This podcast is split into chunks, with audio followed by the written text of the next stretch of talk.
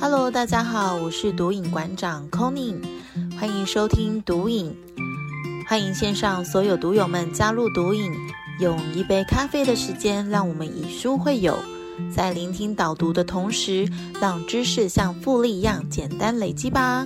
嗨，各位听众朋友，上一周的内容，尊重自己的价值，不知道大家听完之后呢，有没有开始去正视自己的个人整体的价值了呢？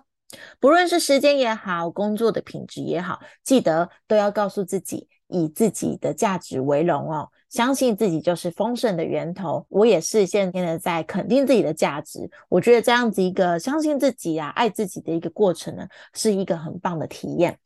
那今天的访谈来宾呢，是我们音频的重要伙伴。怎么说呢？因为 Conny 很感恩。就是他来到我身边，一起陪伴着这个音频来前进跟成长。那同时呢，也帮助了我很多。他就是我们读影音频的剪辑推手诗婷。所以呢，今天这个章节啊，喜悦与感谢，我想要把我诚挚的感谢送给诗婷，因为有诗婷啊，她让我减轻了很多的负担。就像之前跟安琪拉的访谈里啊，安琪拉也有提到说，她剪了三十集音频之后，结果动没掉，终于把这件事情外包出去了。真的剪音频真的要花很多的时间跟精力，要重复的听。其实跟剪影片是一样的道理哦，所以大家，如果你今天是有在追踪哪一个作者的音频啊，或者是不管是频道也好，不管是 YouTube 的频道也好，都期待大家能够更就是给对方更多的回流以及感恩哦，因为呃每一个创作者他都是需要大家的 feedback 的。如果你今天只是单纯的看过，然后给他创造那个浏览率的话，觉得对他的意义并不大，反而是。当你今天留言了，跟他讲说，哎，他分享的内容给你了什么样的收获？我觉得这个是对创作者而言是一个最大的感动。嗯，所以呢，读无影这个音频啊，呃，虽然也是一个因缘际会下创建出来的，但是我真的很感恩，在我剪了几集音频之后，有诗婷来帮我这个忙。我也觉得说，哈，真的是有一种松了一口气的感觉，因为一天可以用的时间是真的蛮有限的。那这个音频的剪辑，然后也还有整个节目的产出啊，我们可以做一个很大的分工，然后互相有一个就是互相 cover 的一个状况。我真的是很感谢他。呃，那这集我就要来。邀请诗婷呢来跟大家分享生命故事以外呢，也想要请她来分享这段剪辑音频之间的一个收获跟成长。我相信这也可以对很多幕后者而言呢，是一个很棒的鼓舞的机会。首先呢，我一样带大家来重点导读这个章节哦。哇，今天已经是第十八章了耶！这个呃这一本创造金钱呢，它其实只有二十二章哦。那我们在就是三章。四章就要面临到这本书的结尾了，突然觉得有点不舍哎。但是其实呢，我们也即将要进入新一本书，我也很期待下一本书的阅读，可以带给大家更多的收获。那下一本书呢，我们还在讨论的过程，那我相信呃不久我就会来公告这本书的内容，下一集节目来跟大家来做分享好了。也让大家有时间来准备一下新的书籍。那如果你刚好手边有这本新的书呢，我也欢迎，也邀请你可以一起来参加我们的读书会哦。好，请大家翻开到第两百五十六页。我花的每一分钱呢，都增加了社会的财富，它会倍增之后回到我身边。呃，这里呢，我觉得这个章节很棒，就是他在鼓励大作者在鼓励大家，你要懂得花钱，因为我们都一直。很努力的在赚钱，可是却没有办法好好的享受。但我这边要提醒大家，是我讲的享受，并不是很大肆的去买名牌啊、买车、买房啊，就是狂就是狂妄的去挥霍你的金钱哦，不是这个意思哦，反而是你要让自己有一种，嗯，我赚这个钱是我值得拥有更美好的事情的那种感觉哦。而且是喜悦的状态，嗯，那我有时候啊，其实放假带小孩去逛街的时候，我常常会看到一个现象，我不知道大家有没有这个感觉哦。在这边单纯是一个题外话啦，但是我很想要分享给大家，就是有时候我们常常会在嗯社会事件啊，或者是新闻上看到，哎，有些人、有些家庭、有些小孩，他是没有办法好好吃一顿饭的，可是。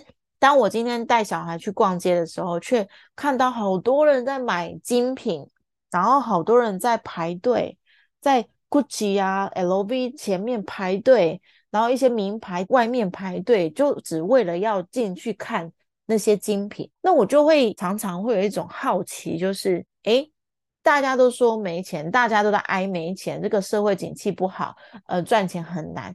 可是真的还是有很多人。是很很愿意去花这笔钱来给自己感，就是有一种相对应的回报的给自己的那种感觉。虽然我们这边撇清很多那种 M 型社会啊，什么贫富差距这些议题哦，我们不要去探讨这些。我就单纯就这件事情来做探讨，就是哎，我有时候就会觉得说，这些花钱去买名牌，或是花钱去吃一顿大餐的人。他们的感觉是什么？因为我是商人特质嘛，所以有时候我也会舍不得花钱在自己身上。我会觉得，哎，够吃就好了，或者是哎够用就好了。像是一个包，我可能用了将近十年呢。我真的，我现在的妈妈包还是用了快十年的包包哦，然后它还够好用。这样子算下来，就 CP 值很高。一个一千多块的包包，我用了快十年。哎，这个一天不到一块钱呢，这是真的太划算了。可是这样子的状况下，然后再呼应到这些愿意花钱去买名牌的人，我就会想说，嗯，我是不是有时候也该要好好的犒赏自己？因为真的有时候舍不得花钱，反而它是一种匮乏感。很多次节目里面，我常常会去带到匮乏感这件事情，我也是想要哎带给大家一个意识。就是当你今天有意识到说你舍不得花钱的时候，或者是对金钱有匮乏的感觉，你可能没有办法，你可能就阻断了很多宇宙想要给你好的东西的一个讯息。无形当中，我们也在释放的一种观点，就是哎，我不配得的这件事。所以，当你今天我我之前也曾经在财富流就接触到一个讲法，就是说，呃，那时候。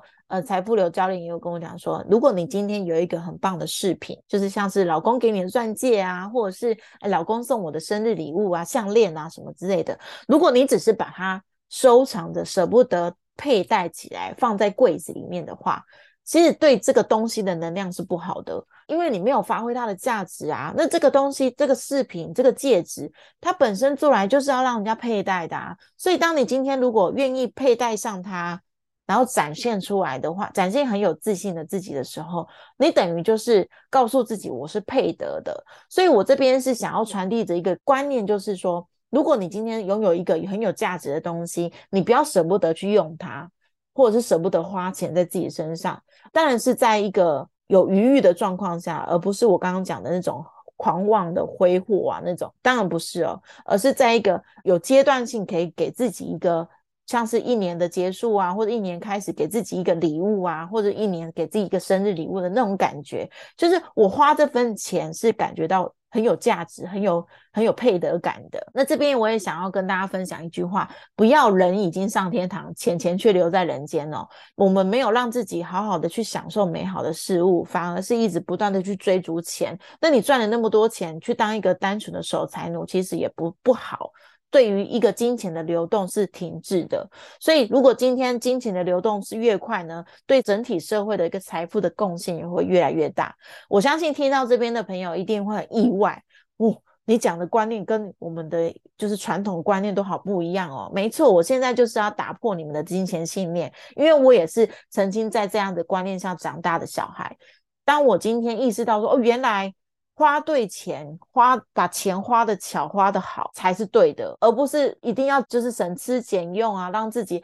哎，这边我题外话，我想要分享给大家，就是说，我还真的曾经因为舍不得花钱，我在学就是高中时期晚自习期间呢，我把中午的白饭打起就是把它装起来放在晚餐吃，哎，都我连跟同学出去外面吃一顿。晚餐我都舍不得，我只愿意花几十块去买一道青菜，然后配着中午剩下的饭一起吃掉。哦，我现在想起来，我真的是觉得真的很佩服那时候的自己耶。虽然那时候的自己是没有赚钱能力的啊，但是现在回过头来想想，嗯，我虽然很懂事，自己讲有没有？现在其实现在想想，会觉得说，哎，真的，当我今天已经能够为自己赚钱养家的状况下呢。当我有余裕的时候，应该适时的犒赏自己是必要的。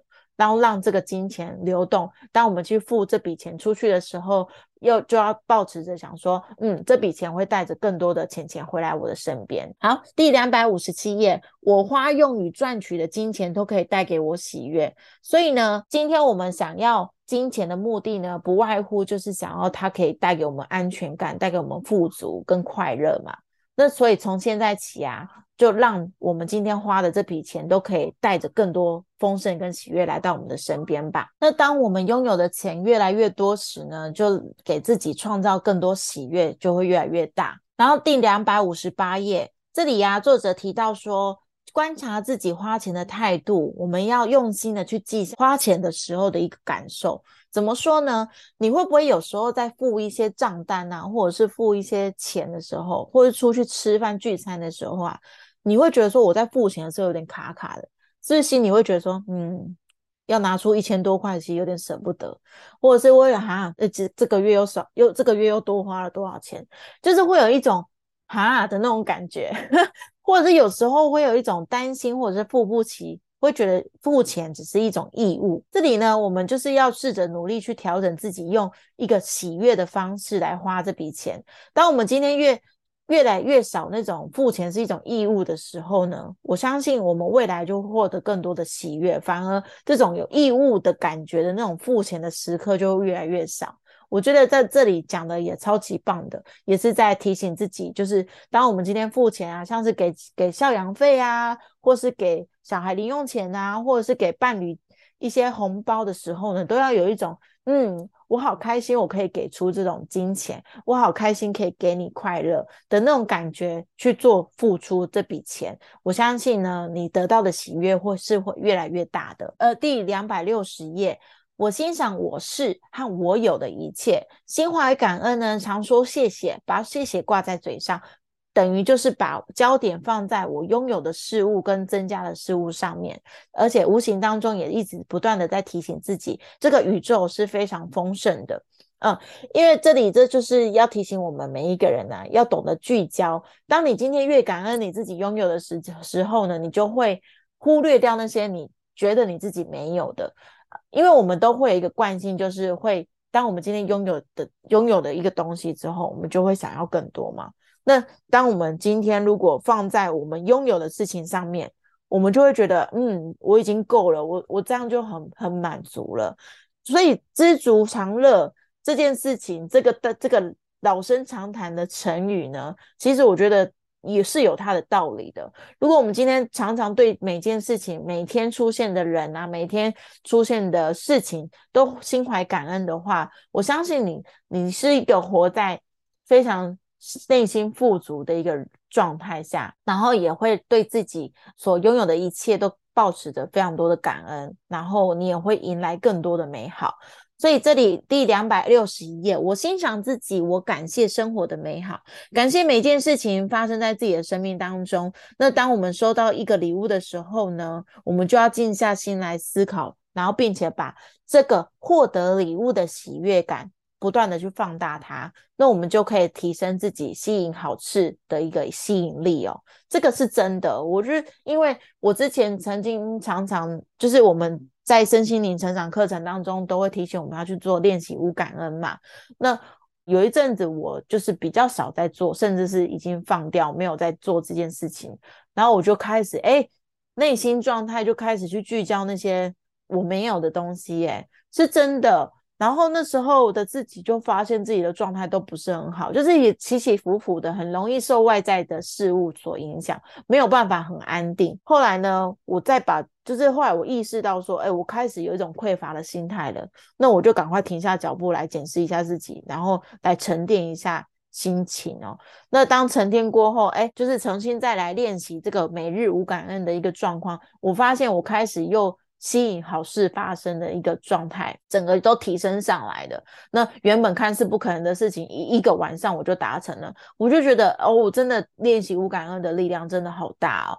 那这边也是想要分享给大家，呃，我在读这个章节，想呼应到我最近发生的一个状况，那也是跟跟大家讲说，哎，感恩的这个力量是非常的大的哦。好，以上就是我今天的重点导读的内容，接下来我们就要来访谈今天的来宾诗婷。Hello，大家好。嗯，好，那请诗婷自我介绍一下，因为嗯，你算是我们音频的一个就是幕后推手，那很多人都还不认识你，但是我想说，哎，如果你介绍出来，说不定刚好有粉丝出现在这个身边这样子。嗯，好，大家好，我是诗婷，那我主要从事的是托婴中心的老师，也就是幼教行业，然后主要是照顾两个月到两岁左右的小朋友这样子。对，然后斜杠主要是经营自媒体及美食部落客的部分。哦，所以你有自己的呃部落格的网站吗？对对对，我自己的，就是专门 for 美食介绍，然后到各地的去旅游这样子。哇，我觉得。嗯 嗯，美食比较多，可是我记得印象中的诗婷非常的瘦小，哎，真的是他上天太不公平了。就是很多那种美食布洛克啊，或是旅游布洛克那一种，就是很常就看到完美。然后因为我自己有在经营布洛格嘛，我就会觉得说。太不公平了，就是很多人就会想要看那些美美的人呐，然后我可能就自己比较没有那么上相，然后还是生完小孩的状态，然后就会觉得啊。这样子，我只能走那种不不露脸路线的，就是走品质的这样子。我刚开始也是想走，就是不要露脸路线，因为我觉得对于天赋来说呢，地主是真的不喜欢露脸，就是很多人都推荐我，就是可以拍个 YouTube 啊之类的。可是，嗯，我真的没有办法哎。我曾经想试过，但我真的觉得实在太尬了，你知道吗？面对那个镜头，像我们有时候录个自我介绍，然后我就觉得尬到一个不行。我就觉得怎么尴尬癌啊？就是 面对镜头完全不行，然后觉得嗯，音频应该是还 OK 啦，但是面对镜头真的是压力很大，就会很尴尬这样子。对，就没有想要做 YouTube 这样，所以就觉得嗯，那我觉得乔玉姐姐真的很强哎，就是她是地主特质，然后又自己经营自己的 YouTube 的频道，然后。就是 我觉得哇，他完全克服了他的障碍，然后就是真的是偶像级的崇拜，对不对？对，我就感觉思婷爱乔玉姐姐，超爱。因为想说我之前刚认识她的时候，就是哎想说哎去看一下她的 YouTube 好了，发现刚开始真的蛮尬的，你知道吗？尬到一个不行，想说就是怎么可以这么尬？然后想嗯，果然我自己录起来的感觉应该也是这样，就是真的很尬。嗯，然后我就觉得因为。拍 YouTube 除了就是你要人，其实你要自己拍蛮难的。然后因为你看嘛，如果你今天是拍美食，等于你要出外景，然后等于要有人帮你拍，会是最理想的状态。因为一个人吃的东西其实蛮主观的，那多一点人或许会比较符合大家的口味这样子。嗯，然后就觉得成本什么之类算算，我就觉得好累，我还是默默的拍照写文章比较快。我觉得很多呃布洛克。也蛮多都是就是以文字取胜的，所以其实有有其实不同就是否不同族群啦，因为我觉得不管是哪一种自媒体，都会有它的群众在。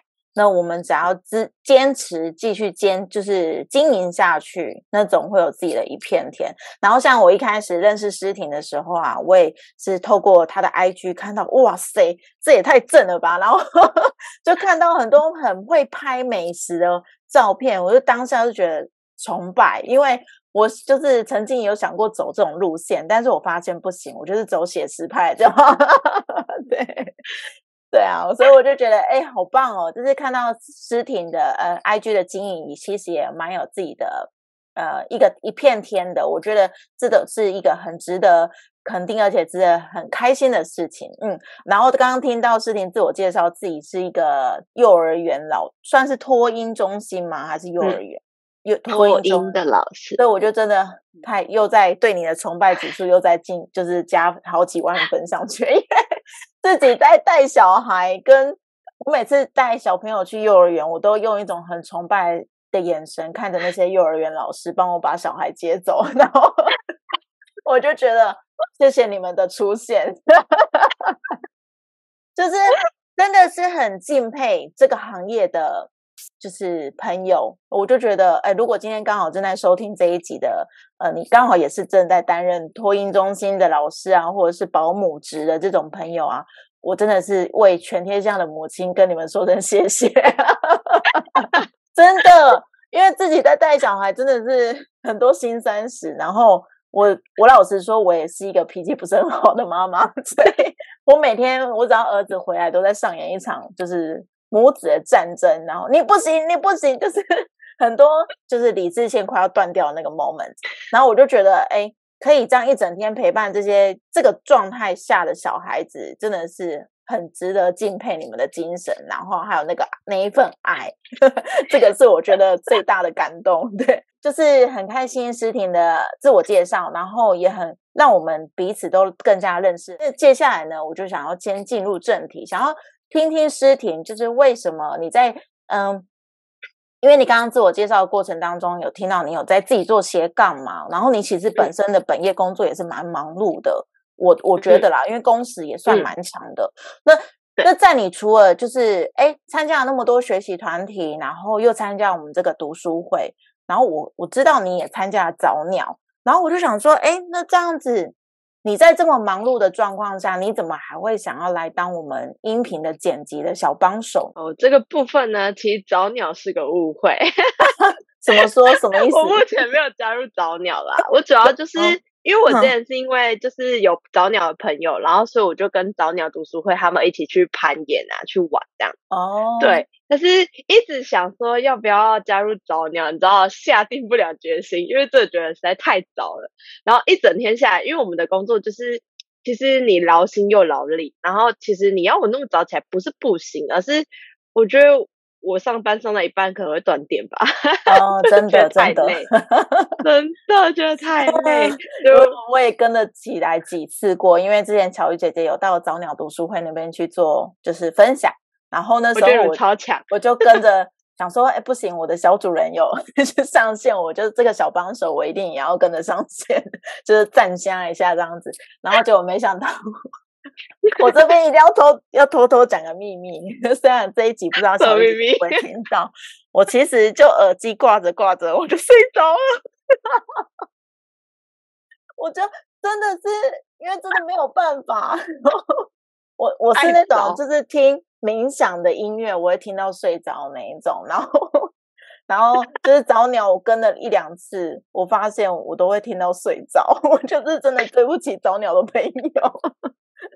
对，但是我还是很，就是很很默默的关心着早鸟的社团里面的活动这样子。虽然我自己在经营自己的毒瘾，但是我会想说，哎。去学习多一点可以学习的地方，对，这还是要跟早鸟的朋友说声道歉。太有太厉害了，至少愿意爬起来上线，你知道？对，这个就是一定要有一定自制力，才能做到。我还设定闹钟，然后闹钟还调那种最小声，因为我怕吵到我小孩。然后，嗯，就是我就是偷偷调那种很小声的铃声，然后还很怕吵醒我儿子，因为我只要一亮，我就会赶快跳起来，然后就赶快按掉，然后赶快哎，赶快上线了，已经时间到了，然后听听到一半就醒来，已经八点了，然后我想说，醒来八点，刚刚讲了什么？就想说天哪，我竟然这么不尽职，就当下有点有点有点生自己的气，你知道吗？觉得那一天上演了很多内心的小剧场，这样好好笑哦。对啊，看来你平常儿子也蛮晚上学的耶，八点妈妈才起床。没有，我们我儿子是九点前进校门就可以了。对，就是因为我们是准公托，还小。嗯，很很棒的地方就是九点前再进去就好。可是就是因为在我家后面，所以很常上演妈妈跟小孩一起睡过头的剧嘛，然后我就觉得很尴尬。该不会是老师打电话来，妈妈不是 我还没有来？不是不是不是，我是醒来的时候，就是家人把我叫起来说：“哎，已经九点了。” 然后很尴尬，就是家里的长辈这样子，就是很囧。可是有时候真的是。就是想说让他多睡一下，那我就不小心就跟着睡着了。哎，我觉得小孩子学校睡得着吗？可以，可以。我发现已经有养成他一个很棒的午休习惯，我觉得这那就 OK。送他去学校的一个优点，就是让他养成正常的作息，这样子。哎，不行啊，我们都在聊妈妈经，怎么会这样？赶快回来正题。所以，所以你为哎，除了刚刚说早鸟是你的一场美丽的误会之外，哎，这里真的是让我误以为你都是早鸟的成员呢。原来不是，没有。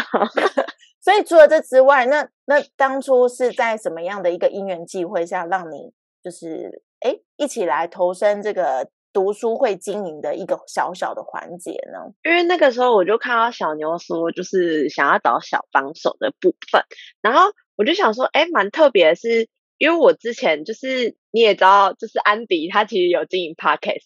然后我之前原本其实有想经营 podcast，可是我就跟我朋友讨论了一下，就是我们可以经营什么方向的东西。可是呢，最后就不了了之了，因为其实因为我们工作很忙，然后大家能说的东西有限，因为有一些东西是因为像是牵涉到家长隐私或者小孩的隐私的部分，又很尴尬。有一些东西好像没有那么适合出来讲，那我们就有点不了了之。我想说，那。刚好读影有这个机会，想说，哎，刚好有音频的部分，我想说，那我先来练习一下，看可不可以，就是剪个音频，看一下自己的能力到哪里。原本是想挑战一下自己，就是想说，哎，到底地主做音频呢，剪辑 O 不 OK，会不会很逆流？因为有些人觉得很 OK，可能有还是有一些人觉得不 OK，所以想说试试看一下自己适不适合。后来发现，嗯，好像对我来说。第一次剪真的很崩溃，我来跟你说，个我第一次剪真的超崩溃，对对对，然后就觉得天哪，我超级怀疑人生，语助词会很多，然后你就发现完蛋了，完蛋了，这语助词到底要剪不剪，要剪不剪，然后只能慢慢摸索，我就剪个两三次，大概就知道就是金玉你希望是什么样的风格，然后就是怎样的流畅度是你想要的，后来发现嗯。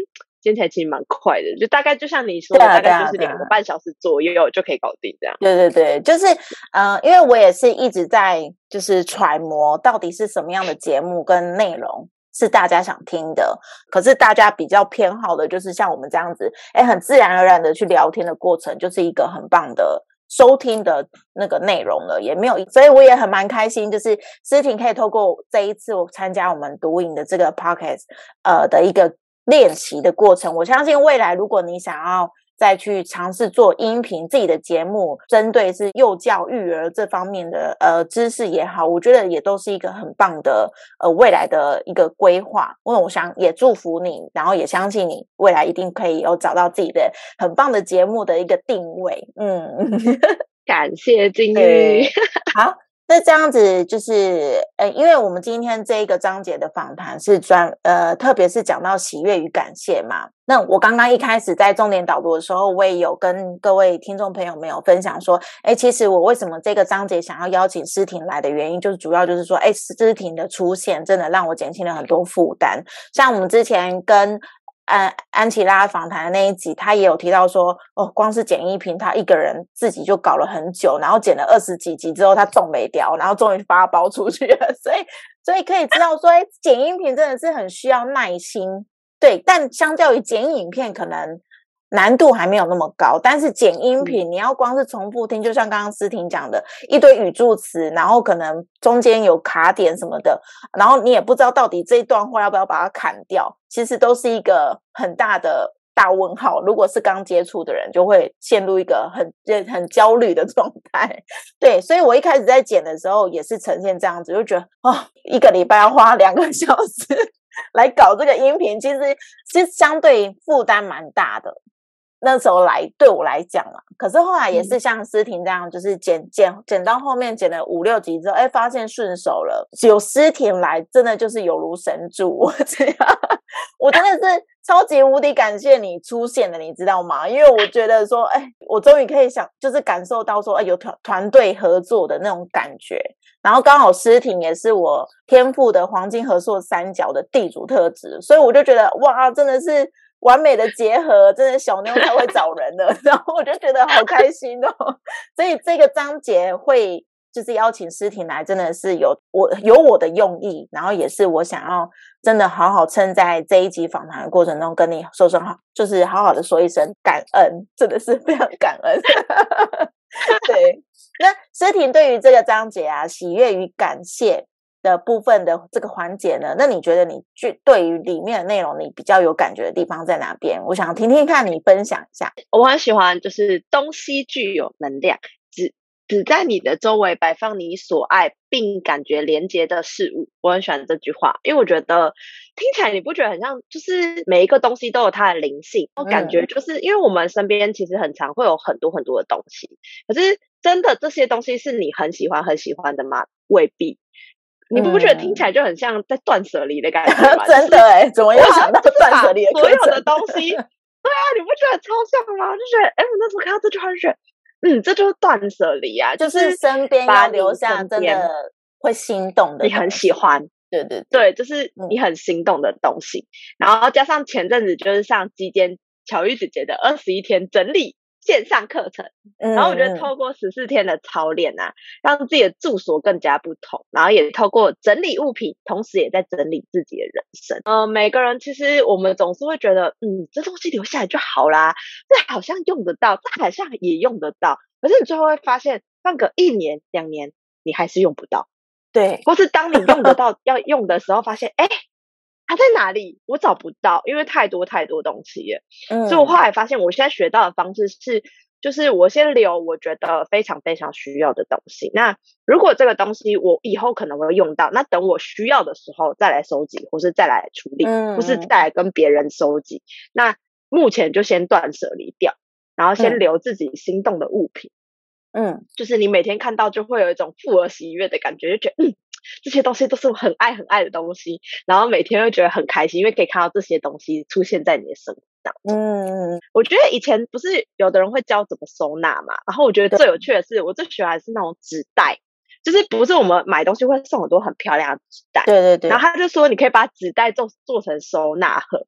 我这就堆了一堆那种东西，你知道吗？就自己做，然后做成收纳。可是纸袋会长臭。你说纸袋嘛？对啊，就是它有点像，它不是那种大纸袋，它是那种小的那一种。哦，就是你往下折，它变成对，变成硬板的那一种。然后我之前就这样觉得，嗯，这个东西很好用啊。可是当这次我就是操练十四天之后，在整理就是书柜的部分的时候，毅然决然把它断掉。东西好定得哦，怎么定得啊？就觉得哦。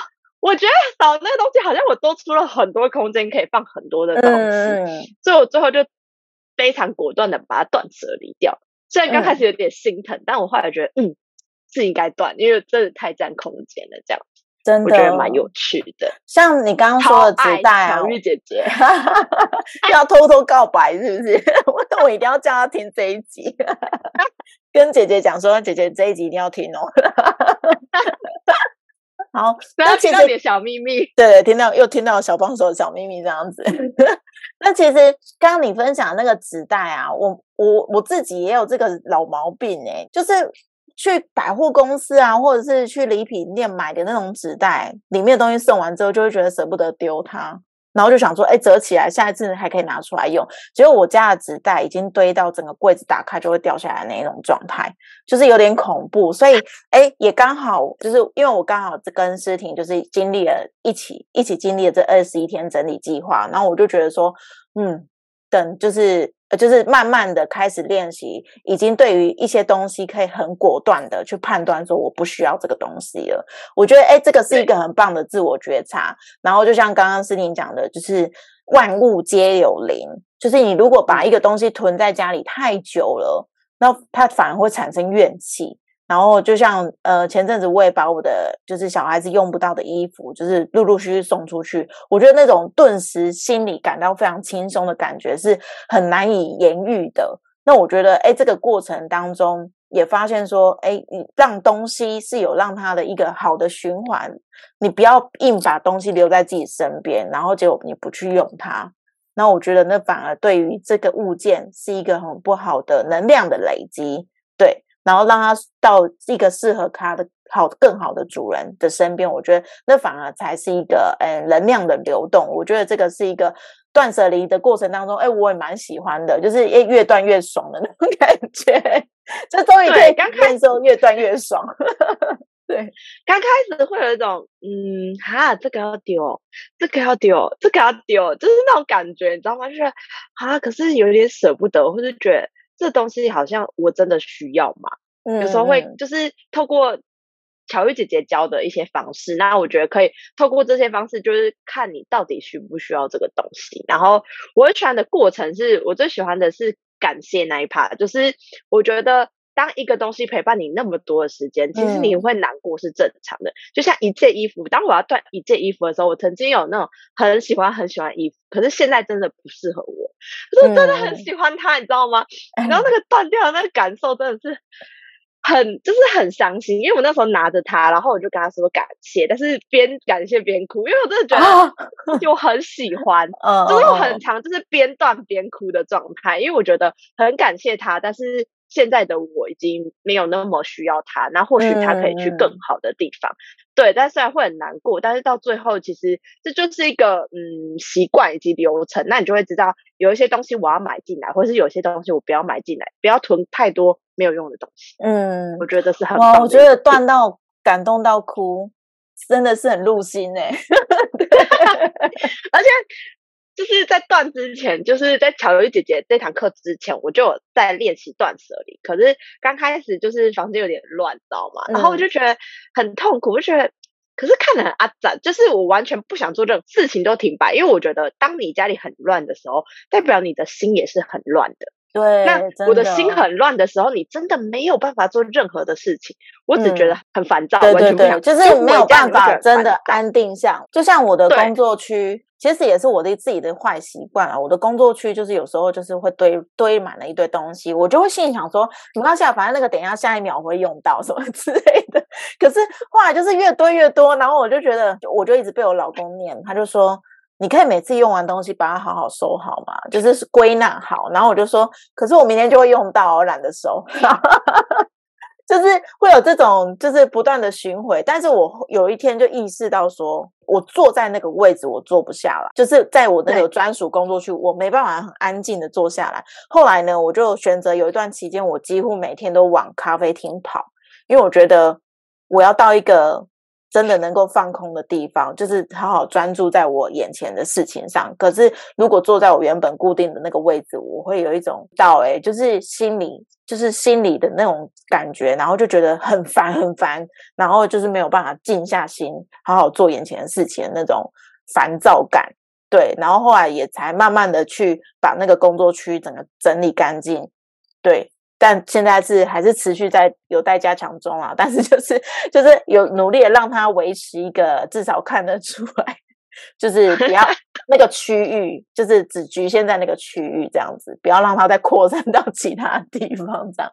嗯，你就觉得哎，这个过程也是一直在提醒自己，对啊，我觉得断舍离真的蛮棒的，所以鼓励所有听众朋友们一起来跟我们断舍离，断舍离很棒，真的。因为那个时候。刚开始很乱，然后到最后真的断掉很多东西之后，我就发现，哎，我心情不烦躁了，然后觉得人生就是有一种轻盈的感觉，然后就觉得思原本思绪是非常混乱的，可是思绪真的变很清晰。我就心里想说，以前都听别人说什么断舍离完之后思绪很清晰，我心里想说，真的假的？啊？就是你知道心中会有很大的问号，想说真的是这样吗？这样对，然后后来断完之后发现，哎。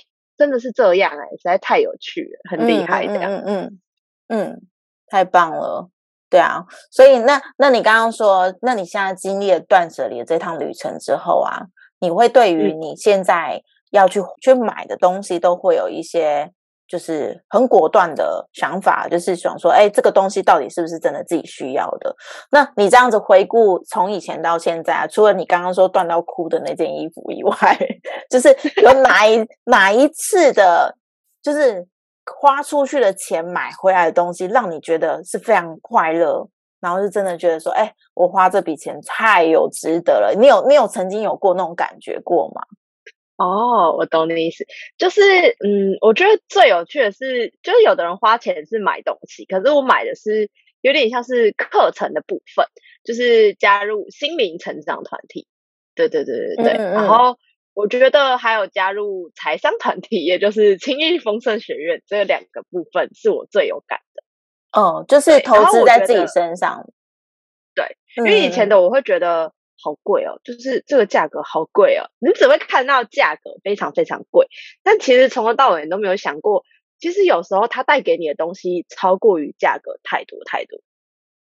嗯，对。然后我觉得，我就是经过一年左右的时间呐，就是进入加入财商团体之后，一年后完全翻转我的看法，就是我真的觉得价值比价格很重要。然后重要的是自己的成长跟价值的部分，例如心灵成长团体啊，就是看到金额，我真的是心抽了一下，我心想说，我一整个月的薪水就要撒进去了吗？这个 金额我真的是心好痛。那我就觉得，可是我那时候有在算那个 YouTube 上面的大众塔，我的灵性告诉我，就是你要往灵性的方面去走。然后我就想说，嗯，那这个心灵成长团体就是往灵性的方面走，那我的决定没有错，决定发下去了。所以就是遵循你的内在指引，哎，就是又呼应到我们这本书。没错，就是自己的内在指引。其实我这太常靠，就是自己的内在指引告诉我我应该要怎么做，就是心中会突然冒出一些声音告诉你，哎，这件事情，或是哎，突然闪过，哦，原来是这样，或是一种感觉。对，蛮常这样子，我觉得蛮有趣的。然后我觉得，呃，其实课程当中学到很多很多的东西，那也不是价格可以来比拟的东西，因为我觉得价格就只是一个数字，但它其实没有办法带给你成长。嗯，但是我觉得课程真的可以带给成长很多。嗯，其实反而觉得物质上的东西好像没有那么会让自己有那么多的成长，而是或者是心动的很久。嗯，像是我一开始在学习的时候，就是其实我是一个蛮愿意投资自己学习的人。那我也花了很多学费在突，就是学习自我成长跟突破这一块。所以我在呃接触呃清音风声学院之前，我也花了快十万块的钱在学习，就是自我突破成长这个课程，但是是别的单位的啦。然后那时候的自己就觉得说，应该就到这边了，我也就没有没有想说再继续花这么多钱在自己的身上，因为想说要该要存钱了吧，就是对。然后那时候接触的时候，我就发现，哎，我反而在之前的学习并没有改变太多，就是可能让自己沉浸式的学习还不够长，然后导致自己的哎财务上还是有很大的破洞的。所以后来接触了新丰盛学院之后，来学习理财，然后学习这个正确的观念，我就觉得回顾这三年多以来我的自己的成长，我觉得蛮真的蛮值得。就像思婷讲的一样，这笔学费已经没有办法用获得的价值比拟了。对，然后也也蛮开心听到你跟我们的分享说，哎，你曾经花的哪一笔钱最让你。最觉得最有价值，而这而且这个部分就是在学习，然后而且是投资在自己身上。因为就像刚刚思婷讲的，很多物质上的东西，可能开心一下下就没了，然后你可能过几天再看到它就没有 feel 了，你知道吗？没有那心动的感觉。对对对对对。然后，但是如果是在学习呀，或者是让自己不断的向上前进的一个过程当中，我觉得那个感动跟你。再过几年回头来看的时候，你我们都会很感恩当初的那个自己有做这个决定，然后一起来做学习，对，然后好开心哦。对，真的就是最后呢，就是邀请诗婷来一起，因为我们这个章节就是喜悦与感谢嘛，跟诗婷就是一起，我们都有每天在做练习，就是每日无感恩这一块。我们都一起在做这这一块的练习嘛。那最后呢，因为这个章节是讲喜悦跟感谢嘛，所以我想要邀请诗婷跟我们分享一下你最近最想要感恩的人事物，然后以及最后想要送给大家一段话是什么呢？想感恩的当然是男朋友啦。哇哦，对，之前我无心的说了一句话，就是我在搭客运的路上，我。